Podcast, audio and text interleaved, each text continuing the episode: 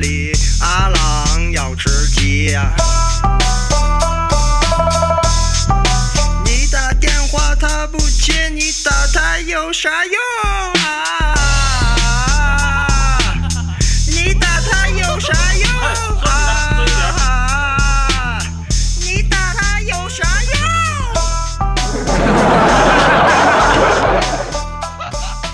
阿郎，你电话响啦？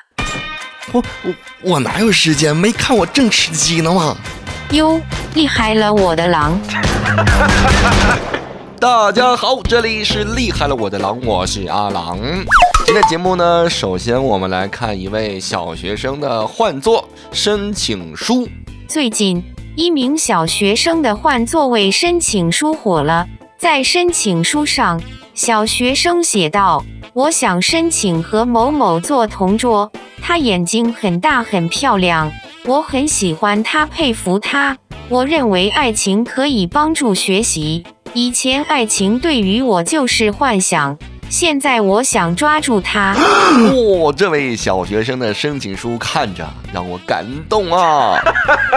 看完这份申请书之后呢，老师竟然同意了，但是呢，有一个附加条件，就是如果他下次考试考到九十五分，就可以呢继续和小女孩做同桌。哎，我说各位这个单身的朋友，如果说十几年前你就有这样的觉悟啊，那现在呢，你也不至于单身，对不对？这个时代呢，真是不一样了哈。我们那时候哪敢说出来呀？啊，说出来，那你肯定会被老师分配到离他最远的那个座位。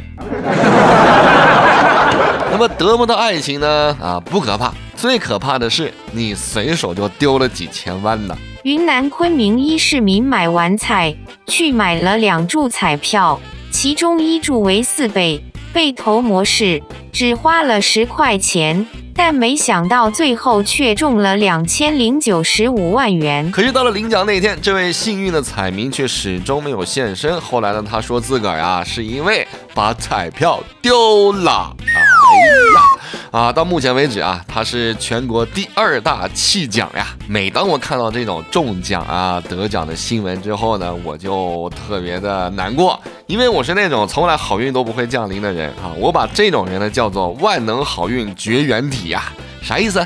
就是我们这种人哈，抽奖抽不到，恋爱谈不上，睡觉睡不着，学习学不好，游戏菜到爆。下面这个新闻呢，啊，这个东西丢的啊也是挺贵的。近日，浙代零三幺五八号渔船在我国东海海域进行拖网作业时，发现一条漂流在海上的无人游轮。有这个游轮的外观有些破损，应该是受到了撞击，缆绳呢也断了，这个船舱内一片寂静。哎呀，但是呢，这个设施保存良好，而且非常豪华。